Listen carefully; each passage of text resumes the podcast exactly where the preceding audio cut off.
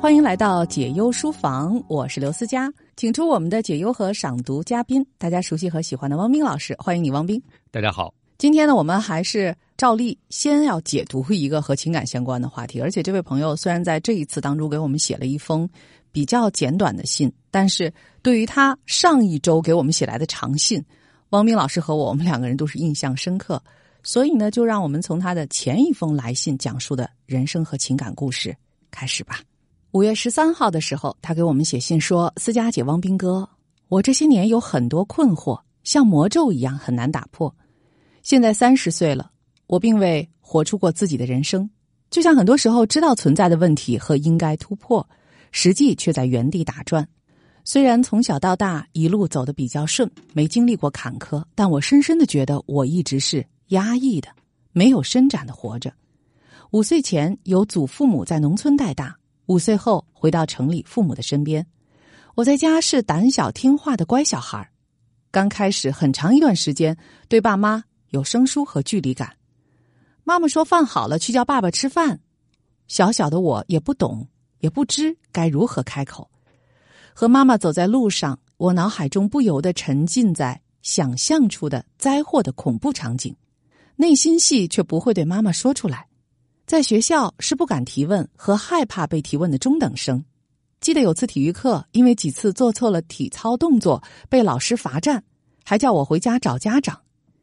我羞愧的回到家，妈妈问怎么回来早了，我仍然羞愧到难以开口。后来每次体育课都很害怕，直到小学毕业。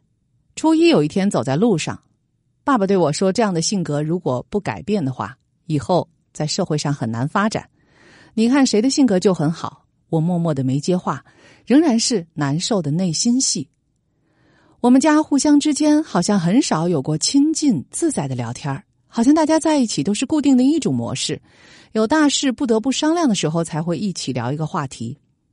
我学习中等，在和家人商量后，我选择考了美院。上学期间，至今不知道因为什么琐碎的原因招惹到两位舍友，被他们联合起来。以语言和肢体的暴力对待，当时还不得不继续待在一个宿舍。于是我给床边拉了深色的帘子，有时会做噩梦。那以后经常觉得没法在学校待下去，孤立无援，忍不住哭。某次我鼓起勇气走向学校对面的心理咨询室，因为昂贵的费用只去了几次。假期时和父亲简要的诉说遭遇，父亲的回答是：大家在一起居住得互相包容。我听后觉得好委屈，好孤寂。直到在学校熬不住了，每天都特别早的醒来，心脏砰砰的跳。我给父亲发短信说，希望他抽空陪我去医院。后来他带我检查，查出了抑郁和焦虑，当时配了一些药，吃了以后感觉大脑变得木木的，好像没了那么多心思。吃了几天，我就自己停药了。毕业后的我没有明确方向。想去更好的地方读研究生，因为当时无法调整的无力情绪，最后也放弃了。回到四线城市的老家，随主流进了基层事业单位。不甘心的我又考了在职研究生，在北京读了三年。这期间，点亮我心中之光的是当时认识的男朋友。我看到了他对绘画的追求和信念，他也看到和欣赏我艺术方面的才华。相见恨晚。让我很长一段时间感受到向上的信心和力量。我还记得，我向心里生出一朵花，认定他就是我一直想找的彩虹般的人。我们一起很珍惜时间，基本上都是一起看书、画画、讨论艺术，这是我有过的最开心的时光。可是逐渐，我们总为小事争执不断，原因是他对任何人、任何事都有自己的观点，而且坚持自己是对的。讨论一个事情有分歧时，他都会强烈的强调他的认为。让我不满的是，他说话没有耐心，很多时候因为一个小的情绪愈演愈烈。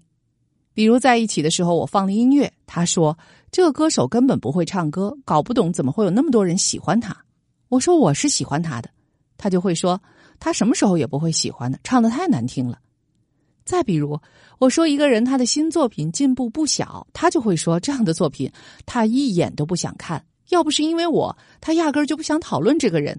讨论这个人都是在拉低他，也是在浪费生命。每当这种情况，我都会觉得他对我的态度、语气很没耐心，我的心情也变得很毛躁，很想怒怼他。相爱相杀在一起两年，通过时间，我认可他在艺术上的积累和观念比我高很多，他也肯定了我的才华在他之上。我们还是互相吸引和欣赏。生活中，他也是一个很自我的人，他很看重自己的方向规划，从来不会和我过节日送我礼物，我却经常会给他买东西。在路上走路，从来都是他走在我前面，或让我快点走，而不会按我的节奏来。也从来没有在我不舒服的时候为我买过一次药。有一次因为不舒服，我要去医院检查，他却说别去了，去了医生也不会说什么。这些医生根本不懂。他说他对医院很失望。我要不信的话，可以去看看医生是不是像他说的那样。还有，因为赶地铁会催着手里拿着刚买的小吃，饿着肚子的我快点走，甚至跑起来。在我上火感冒的情况下。陪他逛教育机构，结束后我才意识到急需喝水。我们去买，逛了一圈没有买到。我要在一家饭店坐下来，他却说别在这儿坐，出了商场，在别的一家店里边买水吃饭吧。总之，生活中这样的事情太多太多，甚至好多次我也脾气火爆，我们互不相让，多次在公共场合互相吼骂，还有过推打拉扯。但是没有受过伤，我们都指责对方，希望对方多理解自己。我知道我表达委屈的方式也暴躁一点，我的情商也不高，好多次的言语和肢体暴力都让我决心分手。可是他从未接受过我提出的分手，每次都坚持要和好为止。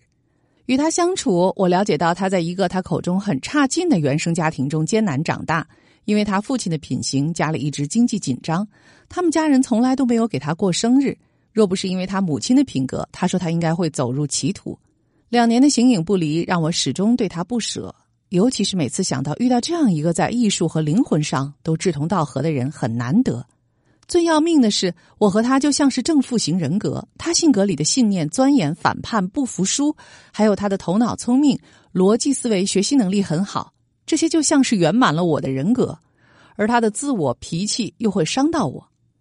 他总说我们在北京什么都没有，都不是，所以不要在意自己的感受，感受不重要，要理性。他想的是怎么在北京立足，而我却总在意细节。我可不可以支持，而不是找他麻烦？在我毕业前，他开了间画室，我也在帮忙。有天我接到电话说父亲病倒了，后来父亲离开，我家的天塌了。父亲在的时候是家里的担当，母亲总是沉默和配合的。父亲走后，我也毕业回到老家陪着母亲恢复上班。在北京的他每天催我返回，和他一起奔前程。在母亲和姐姐的强烈阻挠下，因为我和他们讲过我和男友的争吵，这种种压力，我没有勇气再去北京与他一起奋斗了。他每天一有时间就给我电话，不停劝说我回去北京。持续了大半年，我们之间又有互相的攻击和谩骂。终于，我受不了坏心情和压力性脱发，把他所有的信息全都屏蔽了。去年别人给我介绍对象，第一次见面并没有想发展，不知不觉却一直联系。现在我们已经是男女朋友了。第一次这个男生打动我，是因为我感冒，他得知以后，第一时间出现在我家大门口，打电话告诉我下来取药。他对我的细心、温柔、耐心和好脾气，就是我和前男友当时争吵不休的那些点。我长相不错，不善交际，比较宅，对人很少主动。若不是现在的男友主动，我们之间肯定没有故事。他的原生家庭气氛和睦，一直是他喜欢我多一些。尤其是我不舒服的时候，他会给足我关心，也擅长倾听，很小的事情都听我的。我能感觉到他会是一位好丈夫，也能感受到他的善良。即使在我们吵架的时候，我说了很重的话，他也不忍心开口伤我。他懂得人情世故，对朋友也好。我和他相处有了感情，可是我在他身上又看不到更吸引我、点燃我的地方。我不甘心就这样结婚，但又放不下这份温暖。担心错过他，也不容易再遇到对我知冷知热的人了。与此同时，前男友又换了号码，不停的联系我，希望我们不要彼此错过。他说：“我不如没有老家这份工作，这样过着一眼看到头的生活没有前途。”指责我因为别人廉价的关心就和他在一起。而他想带着我找到自信，突破自我，一起追求艺术。他说，过去的很多矛盾都是因为钱，压力小了，脾气也就没那么大了。现在他愿意把赚的钱都交给我，他多次转钱给我都被我拒绝了。现在他的画室度过疫情，除去支出，已经赚到了第一个一百万。而现在的男朋友和我，我们两个人的工资加起来每个月才不到一万。这位男友是高中毕业当兵的，现在已经工作了多年。他知道我与前男友又联系，希望我做出选择。摆在面前是两条完全不同的路。我问我的心，我想选择前男友过一种人生，却不敢放下一切去赌，因为找不回信任了。我想选择现男友，踏实过日子，但不甘心又在作祟。我明白这两个人身上都分别有吸引我的致命的点，我的心是惶恐不安的。我该怎么办呢？我觉得自己就像巨婴，依赖他们的人格中的闪光来完满我自身的匮乏。和前男友分手后这两年，我再没有怎么绘画创作过，打不起精神，觉得做什么事儿都没兴趣。这座城市也很匮乏，没有让我想去的地方。下班后，我宁愿宅着，也不想出去社交。每天都能很清晰的看到自己的暗淡无光，纠结拖延了很久，终于交出了这封信。站在人生的十字路口，我明白自己的路得自己选，要自爱自强。可是我好像不认为自己能够做得到，想的太多却没有方向，拿不起也放不下，真的很想得到哥姐的解答。希望你们的智慧和角度可以帮助我有力量安顿自己的心，认识自己。做出人生的选择。哇，这封信好长啊！我刚才还和王明老师说，我先念十分钟的信，但现在一看表，已经过了十二分钟了。这是他上一次给我们来信讲述的这个故事。我们要不要再接着念出这一次他再给我们写来的一封比较短的信啊？这一次是五月十六号，他再次来信。他说：“父亲离开以后，从北京回到老家，和男友在互相纠缠、指责的痛楚中，说既然这么不快乐，分开就是对的吧？所以呢，就做了当时认为对的选择。”他说：“生活的波澜看似是没有了，我现在好像是在死水中，希冀也没有了，少了太多鲜活的因素。虽然遇到一个对我好，我也投入了感情的现任男友，却没有勇气和他走进婚姻的大门，就在这死水中沉浸着。”现在想来，我的父亲和前男友，他们都很大程度塑造了现在的我。我对他们的依恋都被强行割裂，非常重要的两个支点现在没有了。我不知该如何激活自己。随着现男友这边等待着我做是否结婚的选择，我面临进入婚姻还是再度分手。这一切导致最近我的心态濒临崩溃。这次写信，我从小时候说起，其实内心深处总觉得自己没有能力、没有本事。所以需要哥姐给一些建议和参考，带给我一些力量感。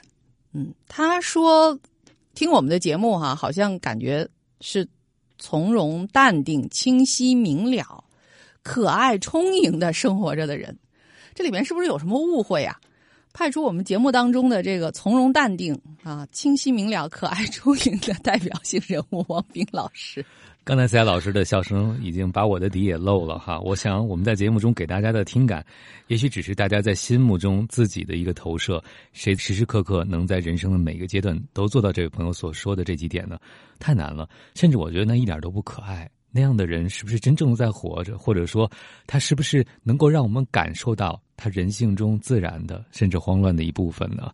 所以我想说，我们也没有像这位听友所说的一样，一直处于那样的状态。所以我也希望你能够接受你现在的慌乱、纠结和不知所措。换做任何一个人对待婚姻这样的事情，处在你这样的两个选项之间，可能都会出现纠结，也不知道该怎么办。但是我想，这封信中说到底的最后。也许你自己已经明白了一件事情，你之所以在两个选项之间权衡，你是觉得两个人能给你两种不一样的未来。但是如果你经常听我们的节目，也知道，无论我们内心是一个什么样的状态，有一点真相就是。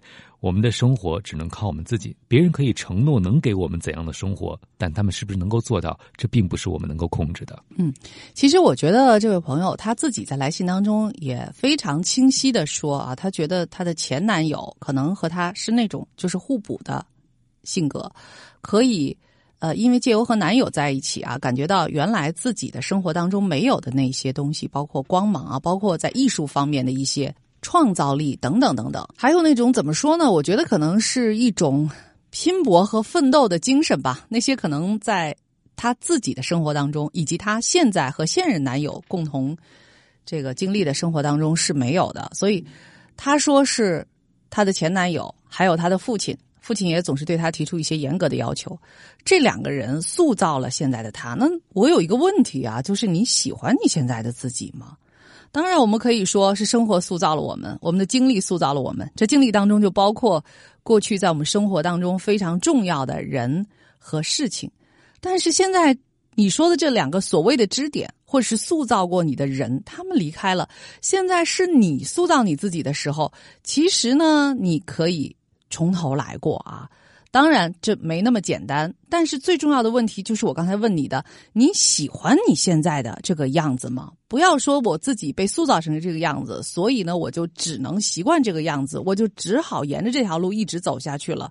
到底真相是怎么样的呢？我觉得这个女生可能有太多对过往的回忆，却很少和现在自己内心的那种状态去连接。嗯，特别是我觉得这位题主他做了一个可能很多人都非常羡慕，同时觉得。有点神奇的行业，就是做的是跟艺术相关的事业。艺术，我觉得很大的一个可能就是想象力的空间才是你工作的边界。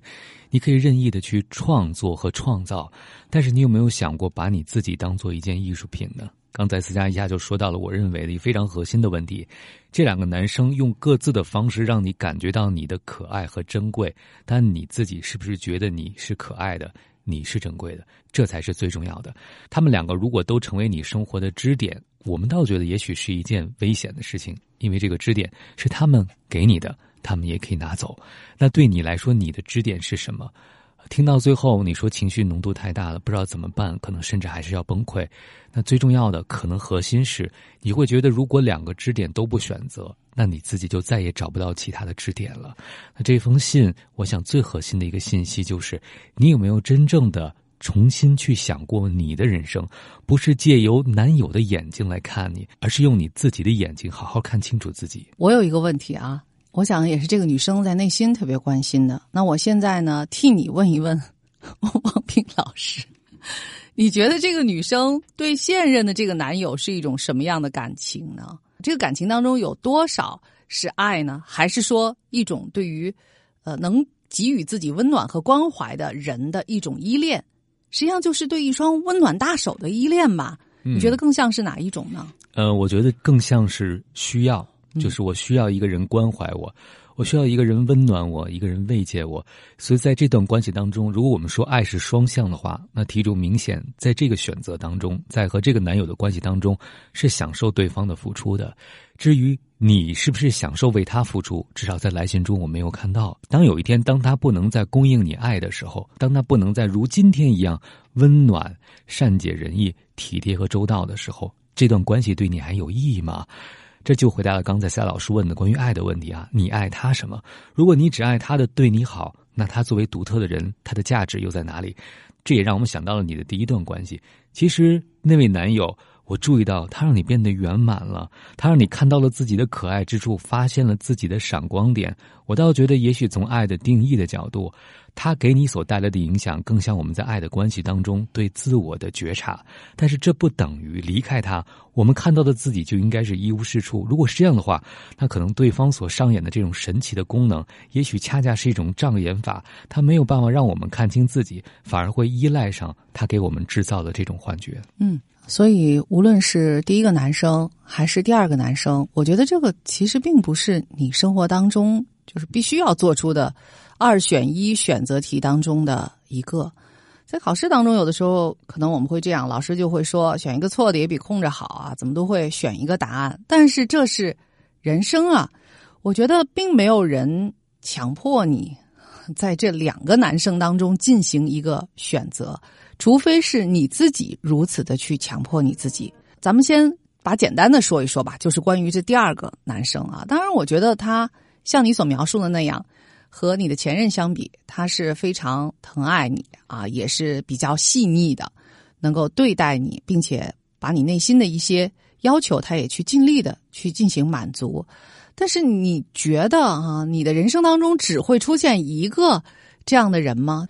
或者我我不太理解我们的这位题主为什么把这个恋人当中互相关心的一个准入的一个标准哈，当成了一个高的一个标准，就觉得好像能做到这个是非常难得的。而其实你也可以去问一问自己身边的这个女性朋友，虽然我不是特别建议你这样做啊，因为我觉得满足你自己内心真正的需求，这个是在恋爱当中啊你最应该去考量的。但是实际上，我觉得这第二个男生。也不过是做了一些，其实很多男生都能够为自己的女朋友、为自己爱的这个女生能够做到的事情，但你却觉得啊，这其实是很了不起的，这是很稀有的，这是很难得的，是不是错过了他，我就不会再遇到这样一个知冷知热、对我关怀的人了？或者说，因为他是这样一个知冷知热、对我关怀的人，那我对其他的一些我所不满意的他身上的。一些品质啊，或者说我不喜欢的他的一些特点，我就应该通通接纳和包容，因为他是唯一在我生命当中出现的一个这样关心和疼爱我的人呢。我觉得这可能是这个女生目前在恋爱当中存在的一个误区。嗯，你说完了，我就觉得这封信中一个特别强烈的情绪叫焦虑。我感觉这位朋友。好像在时间的倒计时中，滴滴作响的这个秒表当中，就在想这两个选项，快点告诉我该选哪一个。如果我不选他们其中的一个，我这辈子是不是再也没有幸福的机会或者爱的可能了呢？其实这个危机感背后，不是这两个选项给你的。而是你对自己的人生的期待和看待所决定的。刚才思佳说的特别好，你一定要在这两个选项中做选择吗？这取决于你相信未来的生活还有什么等着你。更重要的是，你对自身价值的评估是什么？如果说只有前男友才能真正激活你，让你感觉到自己有价值、有才华、被欣赏、被尊重，这反而是一件特别值得去。深思的事情，那也就是说，当你自己看待自己的时候，你会以这种方式去欣赏、去发现、去赞美你自己吗？我想在这个过程当中，当你说这两个支点没有，你不知道该如何激活自己的时候，你把它当成了一个生活的困惑。我觉得它反而是一种可能性，就是你从今天开始要学会，在没有过去的支点的情况下，学会激活你自己。这不可以成为一个机会吗？为什么呢？成为了一种我觉得是重大的负担，对不对？嗯，你看这两个选项，如果都不选，那我更不知道怎么办了。你都没有给自己留白去面对生活的机会，你怎么知道？你不能做得到呢？有没有可能这两个人其实都不是那个合适的啊？而是可能在钻石打磨的过程当中啊，必须要出现的这两个人。所以，如果你是那一粒钻石的话呢，经过这一些，应该会能够看出自己内心当中更加闪闪发光的那些特质吧。不过，我们今天说来说去还没有送给他一本书呢。我们可以先把这个书名和简单的这个内容送给他，然后在下一期节目当中再。来分享更多和情感相关的书的内容。我们要送给他的这本书是《自尊的力量》，作者法国克里斯托夫·安德烈。他还有个副标题：“带上不完美的自我，走向自由和幸福。”这是北京科学技术出版社出版的。毫无疑问，这是一本关于自尊、关于我们自己、关于幸福生活的书。安德烈说：“当一个人不重视自己的时候，是难以快乐的。”他没有自信，不能做正确的选择，承受不了逆境。然而，这一切都是可以补救的。这本书能使我们了解自己，爱上不完美的自己，爱上或许只此一次的人生，不为听天由命，只为一个更好的自己。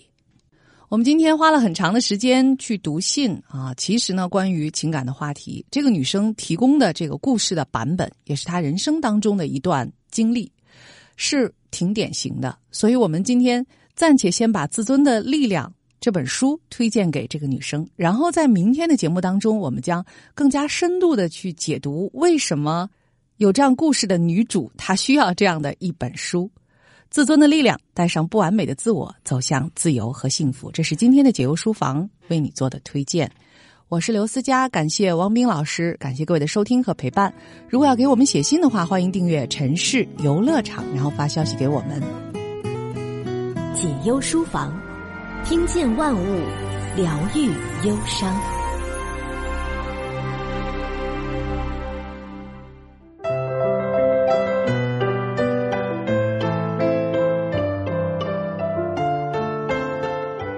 欢迎继续收听解忧书房。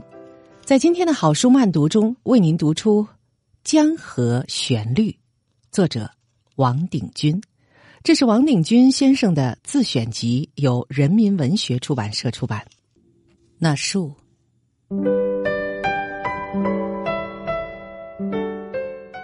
那棵树，立在那条路边上，已经很久很久了。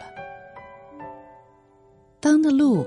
还只是一条泥泞的小径时，它就立在那里。当路上驶过第一辆汽车之前，它就立在那里。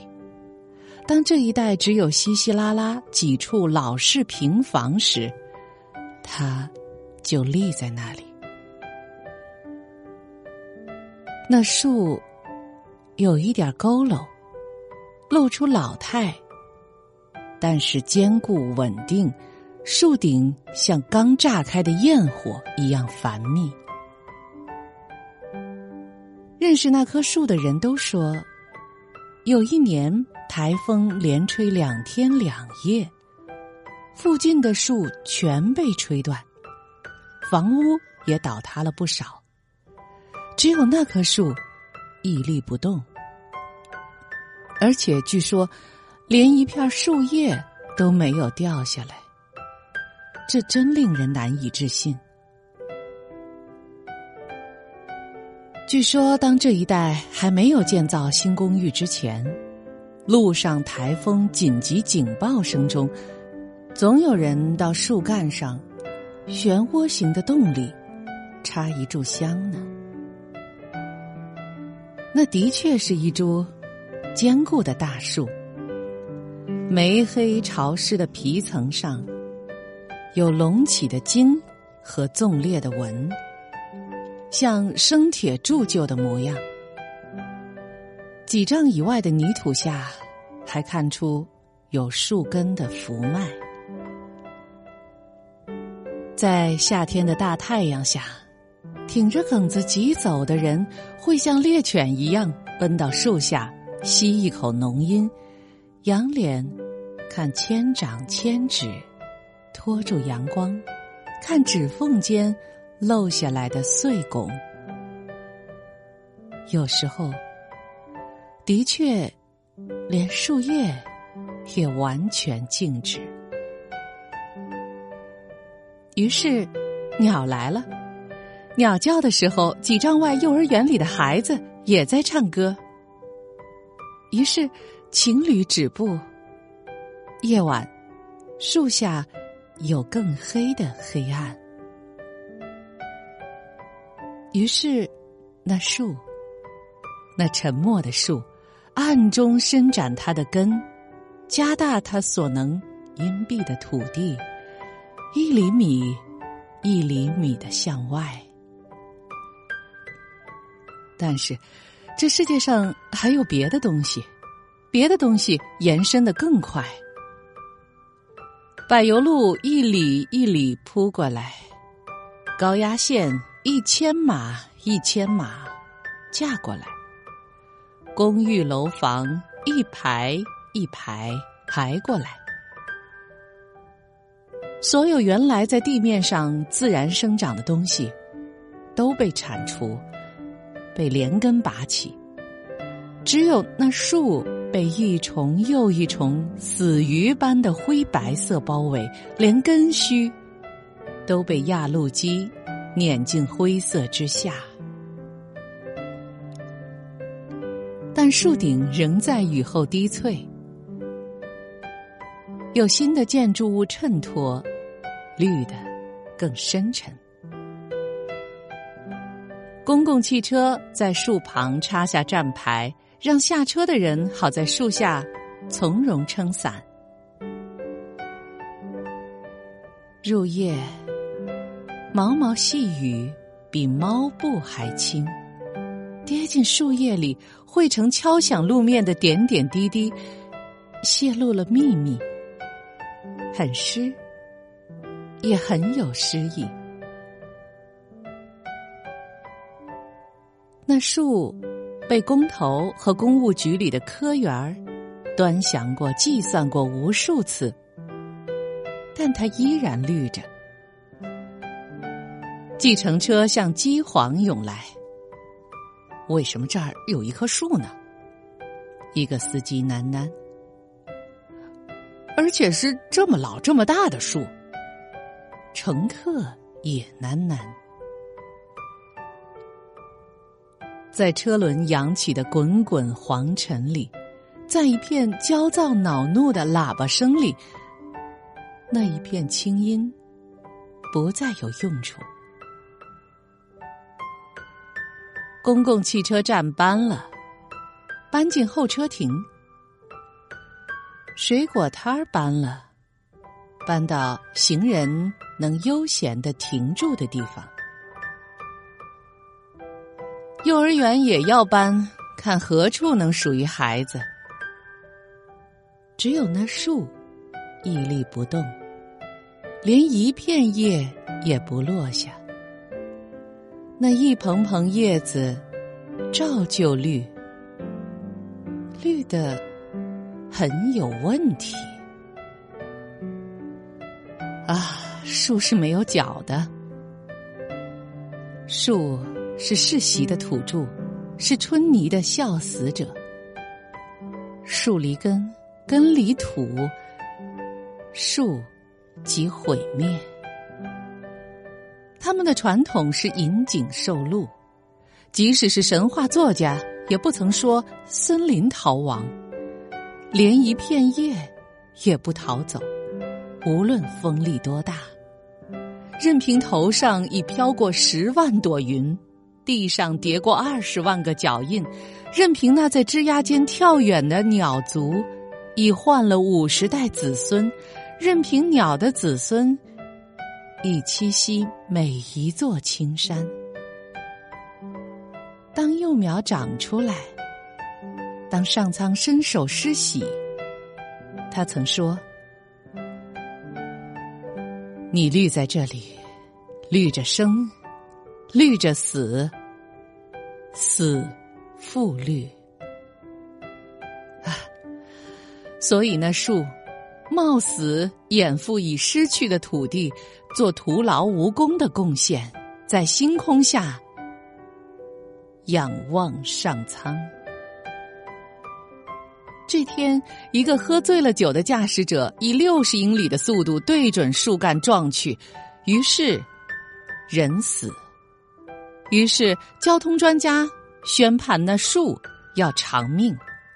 于是，这一天来了。电锯从树的踝骨咬下去，嚼碎，撒了一圈白森森的骨粉。那树仅仅在倒地时，呻吟了一声。这次屠杀安排在深夜进行，为了不影响马路上的交通。夜很静，像树的祖先时代。星林万户，天象庄严。可是，树没有说什么，上天也没有。一切预定，一切先有默契，不再多言。与树为邻的老太太偏说，她听见老树叹息，一声又一声，像严重的哮喘病。伐树的工人什么也没听见。树缓缓倾斜时，他们只发现一件事：本来藏在叶底下的那盏路灯格外明亮。马路豁然开旷，像拓宽了几尺。尸体的肢解和搬运连夜完成。早晨，行人只见地上有碎叶。叶上的每一平方厘米，仍绿着。它果然绿着生，绿着死。缓缓的，路面染上絮灰；缓缓的，清道夫一路挥肘出现。他们戴着斗笠，包着手臂，是树的亲戚。扫到树根，他们围着年轮站定，看那一圈又一圈的风雨图，估计根有多大，能分裂成多少斤木柴。一个说：“昨天早晨他扫过这条街，树仍在。住在树干里的蚂蚁大搬家，由树根到马路对面，流成一条细细的黑河。”他用作证的语气说。他从没见过那么多蚂蚁，那一定是一个蚂蚁国。他甚至说有几个蚂蚁像苍蝇一般大。他一面说，一面用扫帚画出大移民的路线。汽车的轮胎几次将队伍切成数段，但秩序毫不紊乱。对着几个睁大眼睛了的同伴，他表现出乡村女子特有的丰富见闻。老树是通灵的，他预知被罚，将自己的灾祸先告诉体内的寄生虫。于是，弱小而坚韧的民族决定远征，一如当初他们远征而来。每一个黑斗士离巢后，先在树干上绕行一周，表示了依依不舍。这是那个乡下来的清道夫说的。这就是落幕了，他们来参加树的葬礼。两星期后，根被挖走了。为了割下这颗生满球须的大头颅，刽子手贴近它，做了个陷阱，切断所有的动脉静脉。时间仍然是在夜间，这一夜。无星无月，黑的像一块仙草冰。他们带利斧和美制的十字镐来，带工作灯来。人造的强光把举镐挥斧的影子投射在路面上，在公寓二楼的窗帘上跳跃奔腾，如巨无霸。汗水超过了预算数，有人怀疑。以死未朽之木还能顽抗，在陷阱未填平之前，车辆改道，几个以违规为乐的摩托骑士跌进去，抬进医院。不过这一切都过去了，现在日月光华，周到如砥，已无人知道有过这么一棵树，更没人知道几千条断根。压在一层石子、一层沥青、又一层柏油下，闷死。